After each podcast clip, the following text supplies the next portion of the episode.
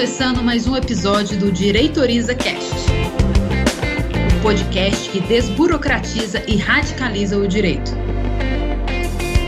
Meu nome é Elis. No programa de hoje, vamos bater um papo sobre o mercado da educação, os desafios e oportunidades do segmento. Para isso, estamos com um grande convidado, Diego Travassos, proprietário das unidades do SEBRAC no Distrito Federal. Seja bem-vindo, Django. Obrigado, Elisa. Agradeço a oportunidade de estar um tempinho com você, com o seu público.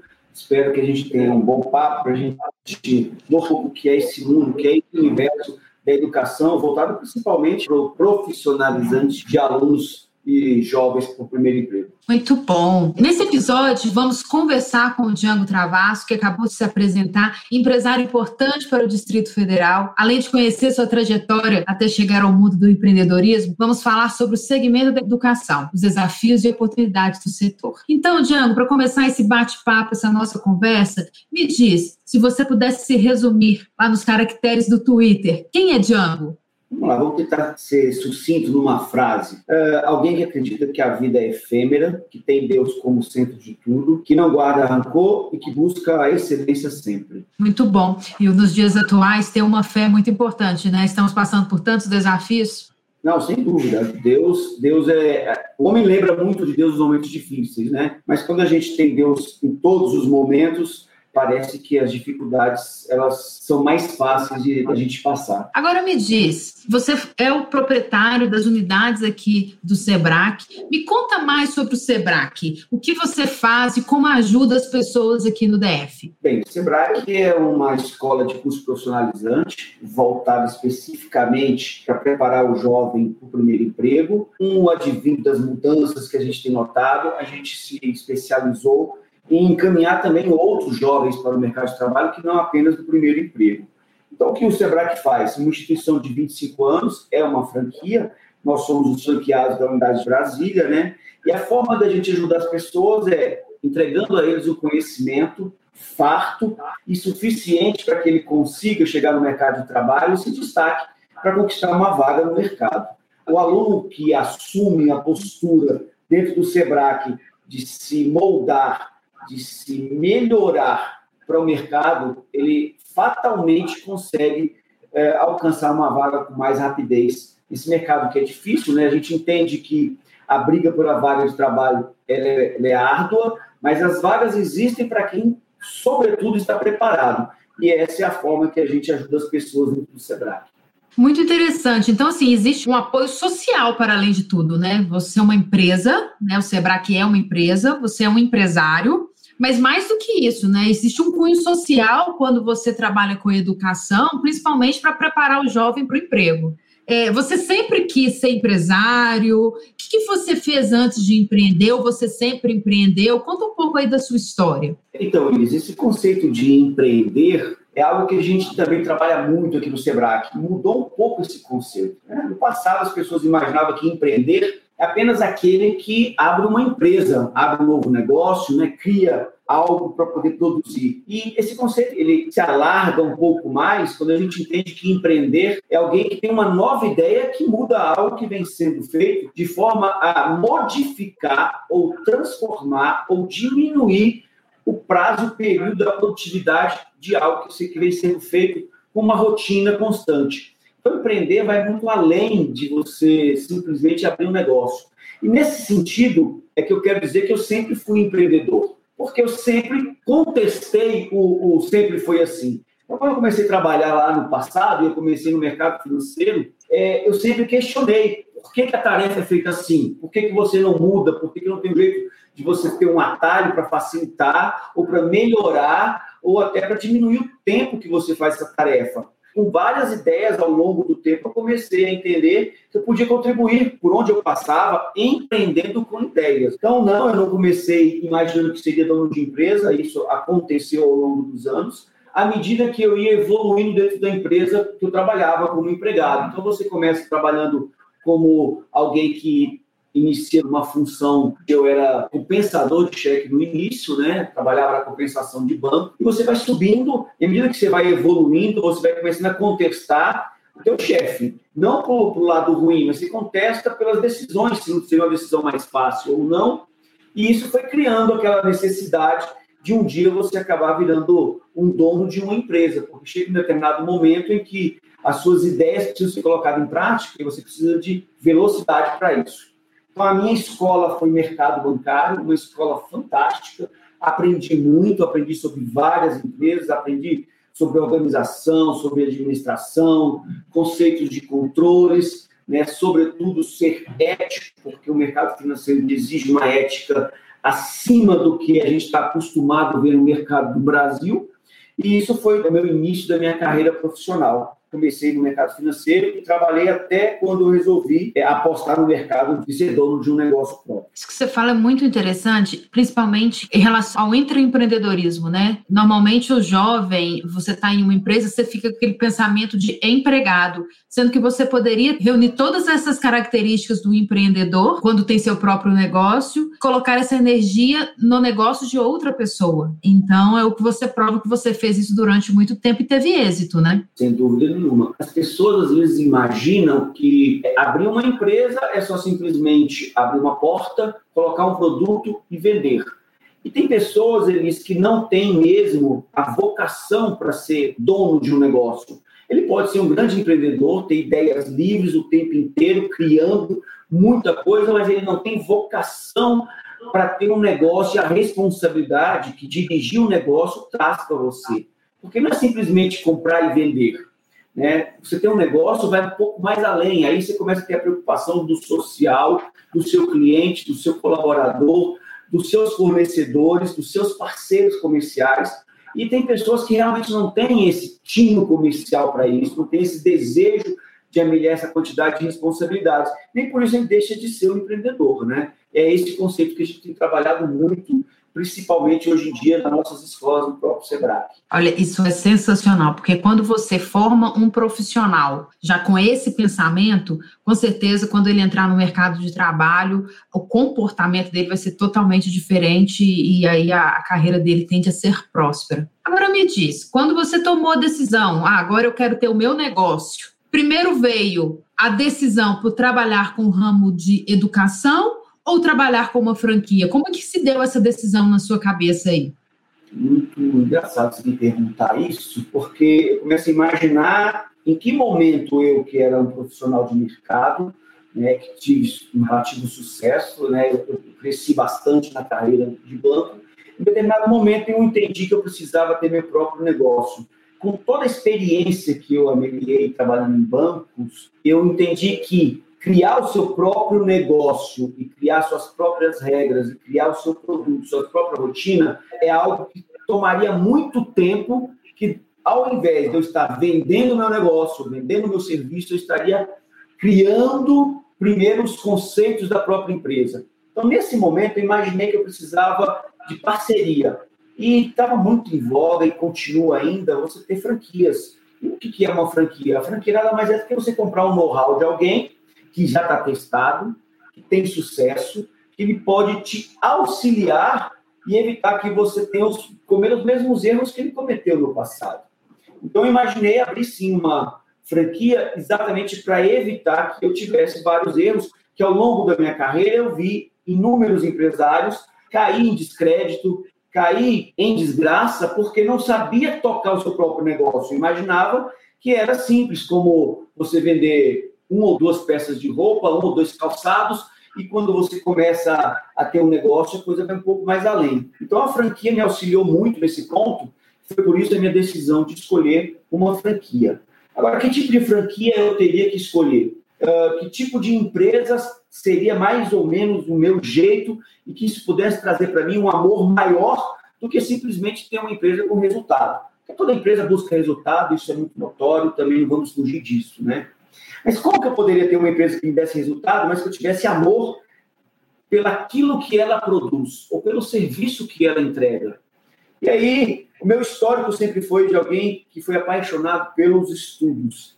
Conhecimento sempre foi algo que me apetece muito até hoje, assim, eu gosto de aprender, eu gosto de questionar. E eu imaginei, ora, por que não começar num negócio de ensino? Algo também que pudesse fazer com que eu tivesse pelo menos um dia que eu pudesse me dedicar para a família. E aí a gente esteve na feira de, de franquia, em São Paulo, né? E olhando algumas franquias, a gente entendeu que o Sebrae era o melhor modelo, porque você poderia atuar com escola de curso profissionalizante de segunda a sábado, então teria um domingo para voltar para Deus e para a família, uma folga também para que você tenha uma saúde mental, algo que eu poderia ter um controle maior, porque afinal de contas eu estive a minha vida inteira sentada numa cadeira, aprendendo, também tive a oportunidade de lecionar, então eu estaria à frente de um negócio que traria um conceito de conhecimento para as pessoas, e aí sim, o que mais me apetece de tudo isso, Elis, é que eu poderia devolver para a sociedade algo que foi o que eu recebi, que foi conhecimento, que foi o que mudou a minha trajetória de vida, que fez com que eu rompesse um ciclo muito vicioso e ruim da minha família, que era você começou numa situação de dificuldade e fatalmente terminaria com, com, com essa mesma dificuldade, dificuldade em crescer, de evoluir, de ascender a novos negócios, de ser dono do seu próprio negócio, de chegar a uma faculdade. Então, foi o conhecimento que fez com que eu rompesse com isso. E nada melhor do que você trabalhar no ramo para devolver um pouco para a sociedade daquilo que a sociedade, direto ou indiretamente, me favoreceu. Django, então agora me veio aqui algo muito importante. Quer dizer que você não nasceu em berço de ouro, ou seja, já tinha tudo planejado, vai entrar em tal escola, vai fazer tal curso, vai seguir tal carreira, é, tinha exemplos na família. Me conta um pouquinho disso, porque eu acredito que histórias de empresários de sucesso que romperam seus desafios, que ressignificaram a história das suas famílias, nos inspira muito. Então, conta pra gente um pouquinho sobre isso. Eles é longe de ter nascido num berço de ouro, né? É, eu cresci na periferia de Brasília, na Ceilândia, lá para a década de 80. O meu pai era aposentado por problema de saúde e minha mãe do lar. Então a gente sempre teve muita dificuldade. Não vou dizer para você que eu passei fome. Não, não cheguei a passar fome, mas eu diria para você que ter o tal da mistura, que era assim que era falado aqui em Brasília, que era carne, isso era coisa de fim de semana. Um bom domingo, um bom festejo. Então era arroz, feijão, e alguma verdura que a gente tinha na mesa todos os dias. Se eu queria ou tinha alguma alternativa de querer conquistar alguma coisa, isso tinha dificuldade. Então, meu pai não tinha condição financeira de me dar nenhum tipo de luxo. Quiçá estudar numa escola particular. É, eu tive a oportunidade, a grata oportunidade, de crescer numa época que o estudo que era do governo, as escolas públicas ainda eram escolas boas, existiam escolas profissionalizantes, que tinha é, tudo para formar um profissional. E eu tive a oportunidade de estudar numa dessas e fiz o antigo segundo grau, que hoje é chamado ensino médio, que transformou a minha vida. Mas antes de eu chegar a, a me transformar num profissional ou ter um curso profissionalizante para entrar no mercado, eu comecei a trabalhar com 9 anos de idade. Imagina que hoje isso deve ser o fim do mundo, falar que uma criança com 9 anos de idade está trabalhando, né? Mas para mim isso foi muito maravilhoso, forjou em mim algo que eu acabei descobrindo que era o tato o negócio. Então, com nove anos de idade lá, eu resolvi vender bolo para poder comprar um tênis que o meu havia furado e meu pai não tinha condição de me dar. Comecei a vender bolo, tomei gosto por ganhar dinheiro e por ter uma rendazinha extra. Então, a minha vida inteira foi estudar, que eu não abandonei os estudos, porque minha mãe também achava que era estudando que ia mudar a minha vida. E eu nunca deixei de ganhar um dinheirinho. Então, estudava pela manhã, sempre pela manhã, e meu foco era sempre ser o melhor aluno, porque por vir de uma, de uma família pouco abastada, para mudar a vida, eu costumo brincar sempre quando eu converso com meus colaboradores, às vezes é até um motivo de sorrir na, na família. Já que eu nasci tão pobre da forma que a gente era, na periferia, só tinha três formas de eu acabar mudando a minha vida, né? Eu poderia me casar com uma mulher rica, muito improvável, porque eu era pequenininho e feio, né, que mulher rica se interessar por um garotinho feio, a não ser que ela me atropelasse por aí, ficasse com pena, assumisse esse garoto, né? Ou então, talvez, se fosse uma senhora já, né, com, com muitas posses, né, poderia ser também, né? Poderia, mas aí tem que, tinha que acertar a sorte grande, né? Eu poderia é. mudar a minha vida se eu ganhasse na loteria. Naquela época, você jogava na Loteria Federal, você poderia ter uma condição financeira melhor. Mas não sobrava dinheiro mal para comprar um tênis, quem dirá para ficar jogando, né? Então, a minha única oportunidade era estudar. Estudar muito, ser o melhor em classe e cada dia superar a mim mesmo, porque o único foco que eu tinha, Elis, era que eu fosse melhor hoje do que eu fui ontem e melhor amanhã do que eu fui hoje. Independente dos meus colegas, independente uh, de quem quer que seja, eu tinha que me melhorar a cada dia. E eu tinha um foco que era chegar na faculdade, porque na minha família, muito grande, família que é a família que veio do Nordeste, em que meus tios tinham oito filhos, dez filhos, a minha mãe teve dez irmãos, meu pai teve doze irmãos, só a minha família tinha três, né? Por incrível que pareça, a gente teve poucos irmãos, mas eu sabia que o foco tinha que ser estudar. E eu tinha que ser o melhor, porque o segundo, como diz por aí, você não vê ponte segundo colocado, né? Você não vê rua com o nome do vice-campeão, você sempre entende que tem que ser o destaque. E era assim que eu imaginava que mudaria a minha vida, sendo o melhor em tudo que eu me propusesse a fazer. E isso deu muito certo. Né? Eu fiz um curso profissionalizante de contabilidade no início da minha carreira e mudou completamente a minha trajetória de vida com o conhecimento. Quando você fala assim, me lembra alguns estudos que os empresários de sucesso, eles têm características muito semelhantes. E você contando a sua história, me lembra muito a questão da obstinação, né? Você é um, me parece uma pessoa muito obstinada, colocou um objetivo, seguiu até conseguir. Essa fome por vencer, né? é necessário vencer, vencer, vencer, fazer o que for necessário a partir de uma ética, né? Porque quando você fala vou vencer a mim mesmo e não o outro, né? É uma questão muito ética também. Então, nós vamos verificando quais são os fatores que te levaram até o sucesso que você tem hoje, a carreira que você tem, você comandar aí as empresas que você comanda, né?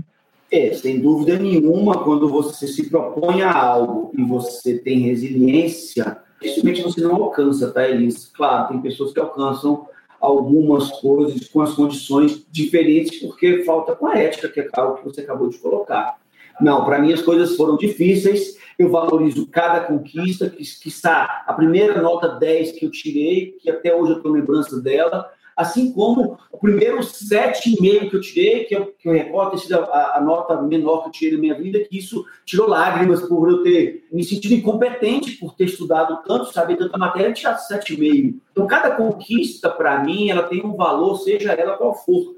Independente da conquista do meu colega. Se eu conseguir algo melhor do que eu tinha conseguido no dia anterior, para mim, eu não me cabia de felicidade. Agora, uma outra questão, quando você fala muito de família, que você é uma pessoa que é, valorizou muito os estudos, agora me diz, hoje você tem uma empresa que nós podemos considerar familiar, correto? Sim, é bem familiar. É, então, como me diz, quais são os maiores desafios assim que você entende que uma empresa familiar ela enfrenta? É, as pessoas devem imaginar que uma empresa familiar deve ser mais simples né, de você tocar. Afinal de contas, tá, entre família é mais fácil de resolver. Olha, Elis, eu digo para você que o maior desafio que eu tenho numa empresa familiar é convencer os envolvidos que ser cobrado por resultado e produtividade é inerente ao próprio negócio e que isso é um processo da empresa, que isso não é pessoal.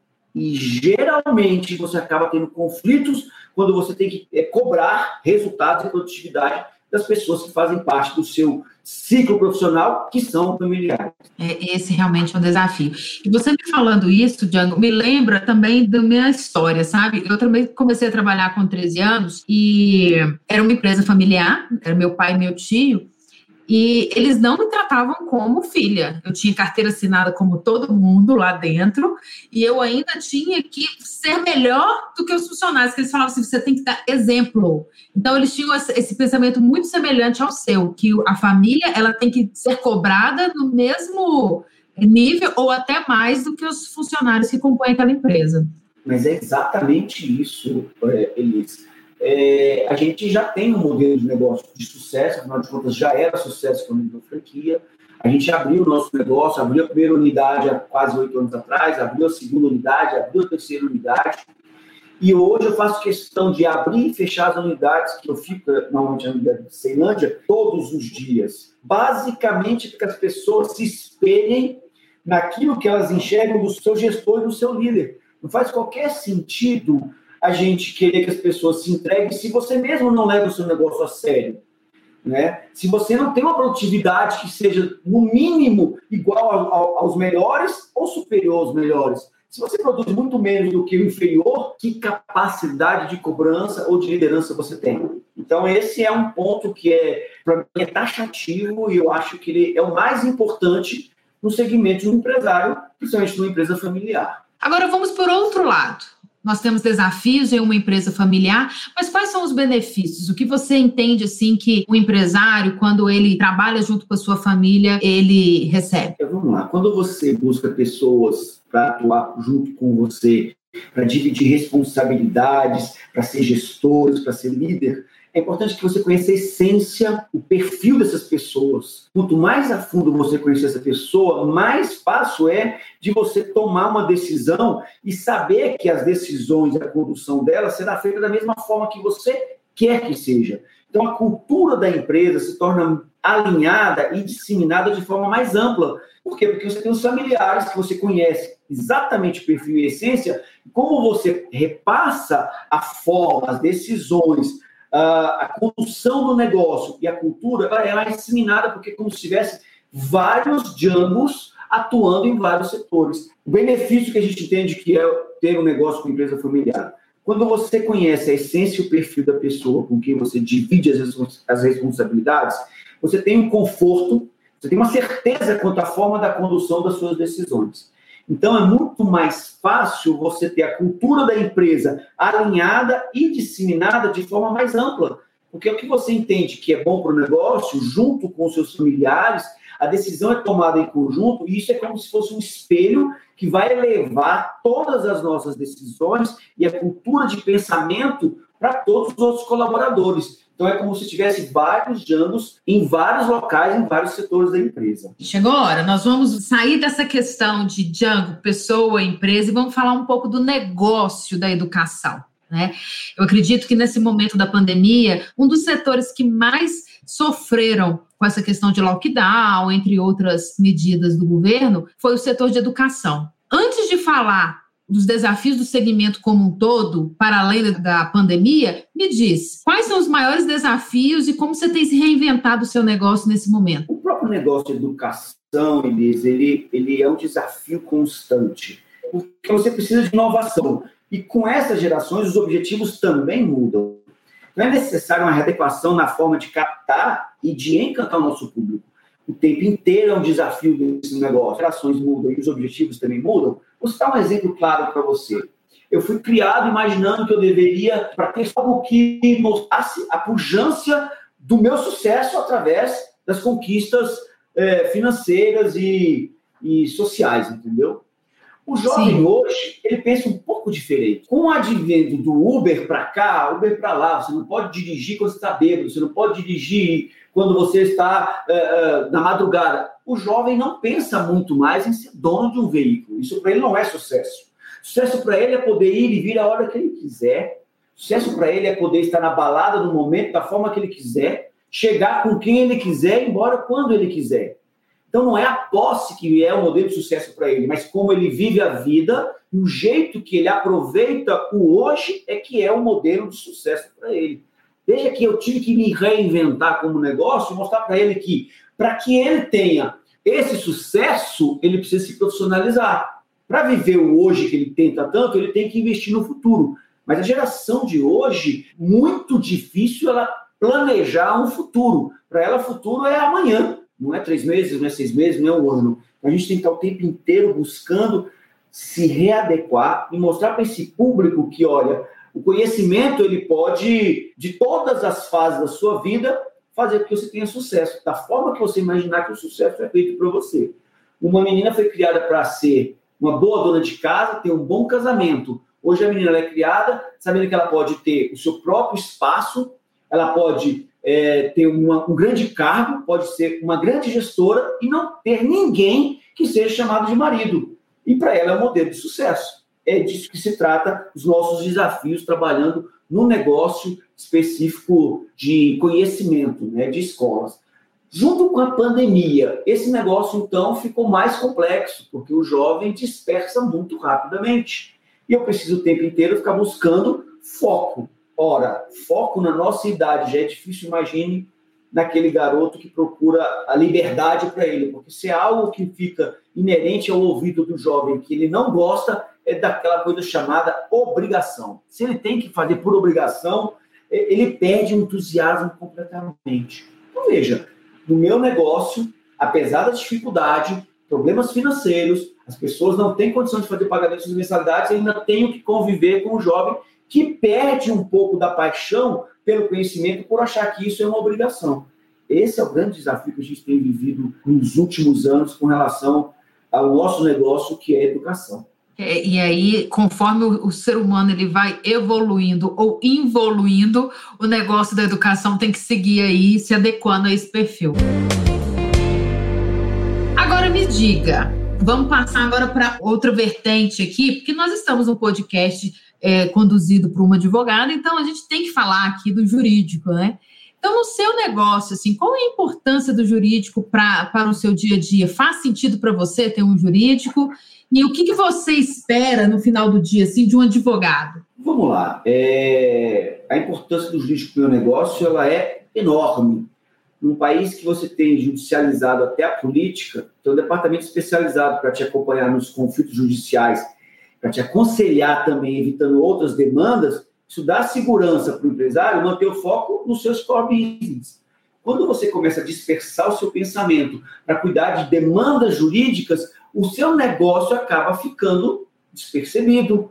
Então, você tem um corpo jurídico que acompanhe, que seja especializado e que cuide para você das demandas judiciais, você fica livre para cuidar do seu negócio. Então, você tem toda a energia canalizada para o seu negócio, que é efetivamente aquilo que você se preparou para ser, né? É, e é interessante essa questão de segurança jurídica, né? Eu fico brincando que ser advogado no Brasil, se já não era fácil na época da pandemia, mas principalmente esse ano, assim, tá muito mais difícil, né? Porque é, é interpretação de norma, cada um tem a sua, um ministro que decidia de uma maneira, de repente muda de opinião, e o negócio não tá fácil, não tá fácil mesmo. Mas vamos lá. Agora, Django, eu quero saber o Django, quando tira o crachá, sabe? Eu quero saber um pouco mais do Django enquanto pessoa.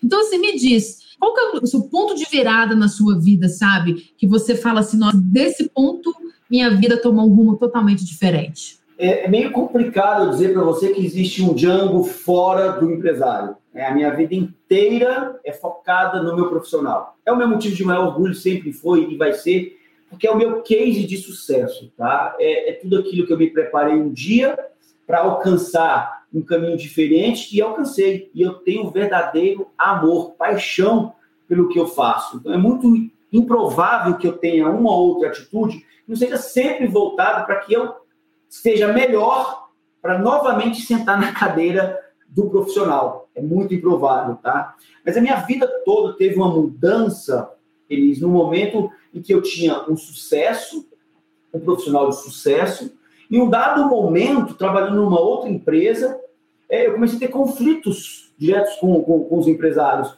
Não porque eles estavam errados, mas é porque eu tinha conceitos diferentes daquilo que eles acreditavam.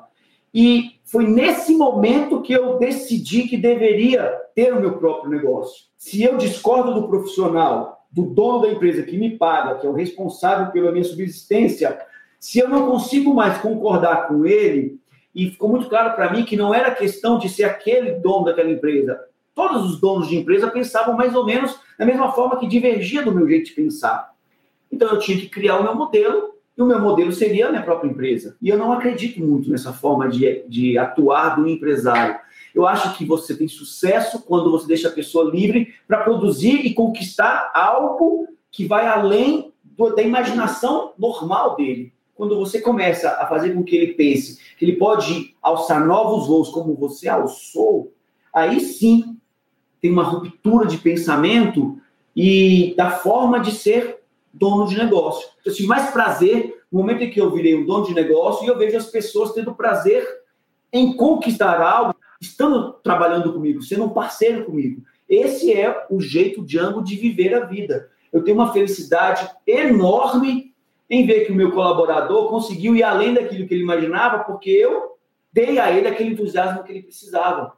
Eu costumo dizer muitas vezes aqui para os meus colaboradores que, olha, você está sentado numa cadeira minha, se de repente você ficar maior que a cadeira, pode ir para o mercado, vai feliz que eu vou junto, vou torcer por você, porque a sua felicidade vai me deixar feliz. Interessante isso, Django, que a questão é o seguinte, né? Além de inspirar as pessoas, você também compartilha com elas a sua visão.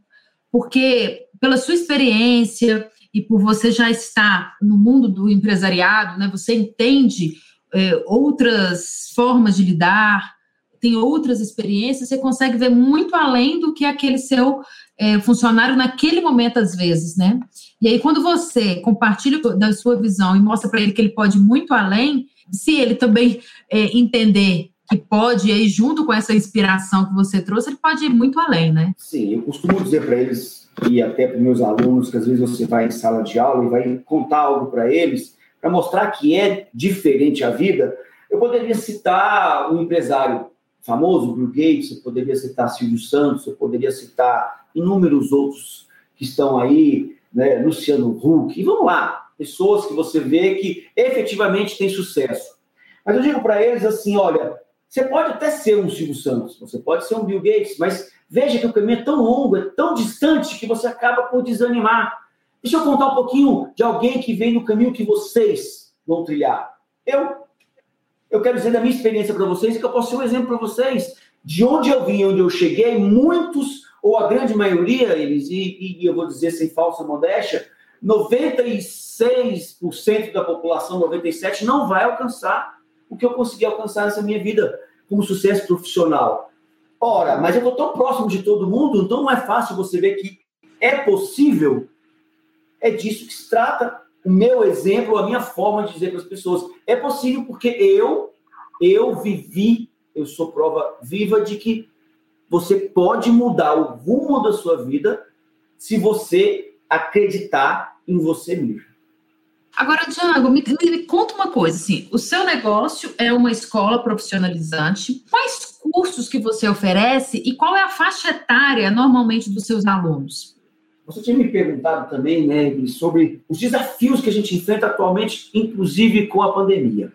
Eu vou falar sobre isso para explicar sobre o que eu tenho de cursos hoje, para você entender como que a gente precisa o tempo inteiro se reinventar para o novo mundo. A nossa maior dificuldade hoje tem sido as incertezas da política e da economia. E você colocou que até a questão jurídica também tem sido um problema para a gente, que você não sabe o que vai acontecer amanhã. Eu digo que o empresário sem planejamento, o risco de insucesso é enorme. Mas como é que você planeja num ambiente de incerteza? É muito difícil. Para mim, isso só é comparado aos tempos que a gente viveu de inflação galopante, onde as empresas tinham que tomar decisão diariamente, corrigir os desvios durante o processo, de acordo com o humor do mercado no dia. Olha que coisa maluca. E é isso que a gente está vivendo hoje. E aí, o Sebrae tem uma gama de cursos voltada para essa loucura do mundo. A gente tem um curso chamado Assistente Administrativo Completo, que te prepara para você trabalhar em qualquer área de qualquer empresa da parte administrativa. Ele também te dá uma ampla visão para você se tornar um empresário de sucesso, seja para trabalhar na web ou seja para trabalhar numa loja de atendimento pessoal. A gente tem cursos e a gente teve que se reinventar nesse momento, principalmente cursos da área da saúde, porque a demanda por profissionais da área de saúde cresceu de uma forma que deixou de ser algo que era só para aqueles extremamente preparados. Não, agora você tem cursos que te dão conhecimentos que o mercado acaba buscando esse pessoal. Então, são cursos da área de cuidador, por exemplo, que no passado era cuidador de idosos, agora é cuidador de pessoas. Porque, claro, eu preciso cuidar de crianças com problemas, eu preciso cuidar de pessoas que foram acidentadas, eu preciso cuidar dos próprios idosos, eu preciso cuidar de pessoas que têm algum tipo de deficiência congênita. Então, olha que o mercado cresceu bastante, né? Você tem também aqui um curso chamado atendente de farmácia, que no passado era te preparar para ser um atendente de farmácia, já que farmácia estava crescendo muito e a gama de produtos começou a mudar e passou de ser apenas venda de remédios para vender outros produtos. Então você começou a preparar as pessoas e ficou pequeno. Hoje, o meu profissional que faz o curso de atendente de farmácia pode trabalhar em laboratórios, em clínicas, em hospitais, porque aquela metodologia, aquele linguajar que ele aprende, acaba facilitando a vida dele dentro dessas áreas. A língua inglesa também deixou de ser apenas algo complementar. Hoje, a língua inglesa é algo que faz diferença na hora de ser contratado. Então, a gente modelou o aprendizado do curso de inglês para se profissionalizar num espaço de tempo menor que faça com que a pessoa saia fluente em inglês em um ano e meio, porque ele precisa de agilidade, rapidez para aprender, para entrar no mercado de trabalho. Não dá para ficar cinco anos se especializando na língua inglesa e ser um profissional de letras, simplesmente. Então, você pode ser um profissional de línguas e trabalhar em qualquer área, em qualquer empresa. E o nosso público-alvo também era focado em jovens dos seus 14 aos seus 20 anos para o primeiro emprego. Só que agora a gama aumentou. Alguém que trabalha na área da saúde pode ser alguém que está chateado com o que você trabalha, não está satisfeito onde atua e quer mudar de ramo, ou quer aumentar o seu gabarito de informações e de conhecimento para poder buscar uma nova função, uma nova profissão. E aí, essa idade começou a se alargar. Nós temos hoje profissionais de 35, 40 anos, sentados numa sala de aula, aprendendo uma nova profissão. Nós temos hoje pessoas na língua inglesa com 40, 50 anos, aprendendo uma nova língua, não só por lazer, também por lazer, mas para se profissionalizar ou para conquistar um novo espaço na sua própria empresa. Esse é o mundo Sebrae hoje. Se prepara e prepara as pessoas para alcançar algo além do trivial. Agora, Django, é, como o seu curso é profissionalizante, você também tem parceria com empresas? Como é que funciona você com a relação do, do mundo empresarial aí? A gente busca facilitar a vida dos nossos alunos. Então, a gente criou, a gente tem uma agência de empregos, que é a agência de emprego próprias, que busca parcerias com as grandes empresas, sobretudo aquelas que têm necessidade de contratar novos alunos. A gente descobre qual é o perfil que, é, que, que essa empresa precisa de contratar pessoas e a gente vai nos nossos alunos com aquele perfil e encaminha para essas empresas que acabam sendo parceiras nossas. Por dois motivos. Primeiro, porque custa tempo e custa muito dinheiro o processo seletivo. Captar pessoas, captar currículos, analisar currículos, é muito desgastante.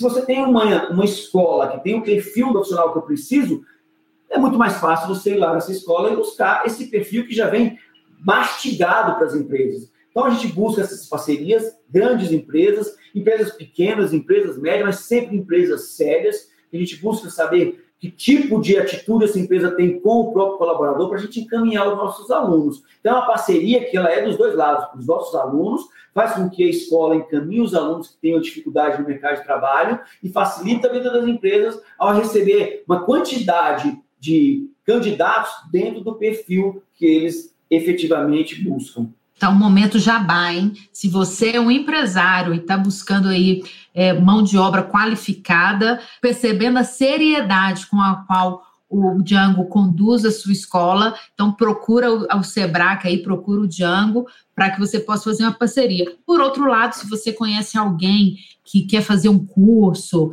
quer se especializar em uma instituição séria, também procure o Django, eu tenho certeza que você será super bem atendido. Agora, Django, eu quero saber o seguinte: com a sua experiência e com o tempo aí de atuação, tem algum caso curioso que você pode compartilhar com a gente? A gente sempre tem uma, uma historinha ou outra para contar, né, Elis? A minha vida me tornou é, um cara mais sensato, bastante observador, principalmente com aquilo que a gente imagina que é algo trivial ou corriqueiro. Alguns anos atrás, eu ainda estava na minha formação profissional, trabalhava num banco, sentado lá numa cadeira, havia aquele monte de pessoas para atender, e gerente de banco que é um pouco arrogante, essa que é a minha verdade, né? Então eu tinha um pouco da arrogância da juventude, até porque eu era uh, alguém profissional que estava com muito sucesso, crescido muito rápido na empresa, aquela coisa toda. E em determinado momento, eles, alguém entra na agência, eu estava abarrotado de coisas para fazer, muita gente para atender. Um garoto, né, maltrapilho mesmo, bateu na mesa, tal. Por acaso era quase horário do almoço. E ele bateu na minha mesa e falou: "Seu gerente, seu gerente, eu levantei a cabeça, olhei para a cara dele e falei, amigão, deixa eu te falar uma coisa, eu não tenho nada para te ajudar, não. Você procura outra hora, procura outra pessoa. E aí aquele garoto olhou para mim e falou assim: não, não, é, eu, eu, não quero ajuda, não, eu queria abrir uma poupança. Aí você imagina, Elisa, a situação que eu fiquei, a calça curta que eu fiquei e a vergonha que eu fiquei por ter simplesmente achado que a pessoa na minha frente era alguém que não poderia ser um cliente. Eu subestimei um grande cliente, porque aquela época, poupança, a gente tinha metas de captação de poupança. Isso fez com que a minha mentalidade daquela época mudasse completamente. A gente fala tanto sobre Aparência não vale, aparência não vale, mas a gente, infelizmente, o ser humano é desse jeito. Se eu ver alguém de terno e gravata, eu quero atender rápido, porque eu sei que aquela pessoa deve ser culta, aquela pessoa deve ter dinheiro, aquela pessoa tem um bom negócio para mim. E se alguém não está no terno e gravata, está mais solto, você deve imaginar que é um pedinte. Então, qual foi a minha vergonha, o meu vexame e o meu aprendizado? Gente, as pessoas têm características diferentes, algumas acham que o terno é importante, outras acham que não. E a gente precisa, então, ouvir mais as pessoas antes de tomar uma decisão de falar aquilo que você imagina que é porque os seus olhos viram. Um baita aprendizado na minha vida e eu levo até hoje, eu conto isso em todas as minhas reuniões para todos os novos funcionários, para que eles entendam que meu cliente, ele tem sempre a oportunidade de fazer negócio comigo, independente da aparência dele. É, acaba que nós, de fato, né, nós somos condicionados, né? Às vezes a julgar a pessoa pela aparência. E tem outro fator também, que às vezes a gente está na correria, né? Está na correria e não, e não lê todo, todo o ambiente. Mas muito bom. Agora me diz, diante de tudo dessa história que você está construindo, da empresa que você está construindo, me diz qual que é o legado que você quer deixar aqui no mundo, Django? É, isso é algo que já, já de muitos anos faz parte do meu planejamento, muito antes até de ser um empresário. E eu tenho consolidado muito essa ideia, que é, eu tenho um projeto de abrir uma biblioteca infanto-juvenil itinerante, para atuar em comunidades carentes, para recriar o hábito da leitura nos jovens.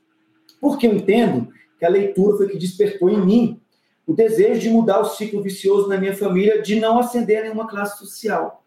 Na minha cabeça, ou todas as pessoas que conviviam comigo, você nasceu pobre, morre pobre e acabou.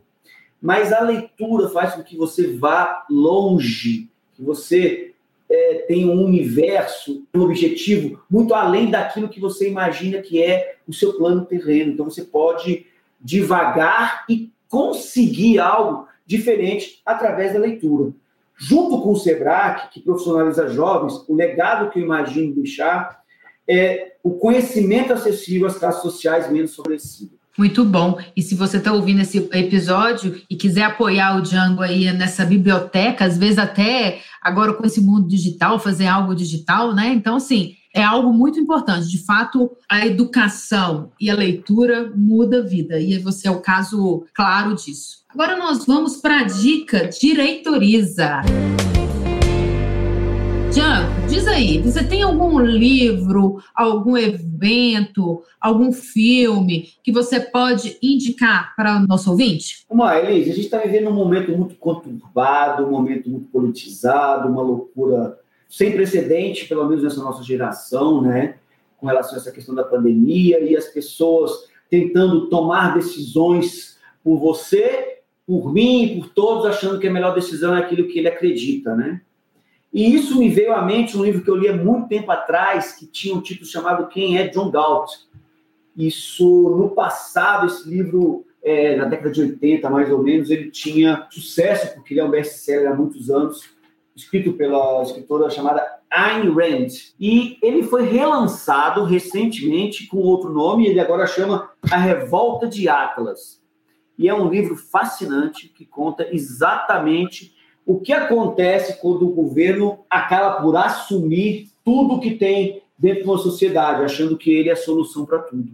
Então, é um livro bem legal, eu recomendo demais, sobretudo para os empresários aí, ou para quem imagina que é importante você ter um próprio negócio.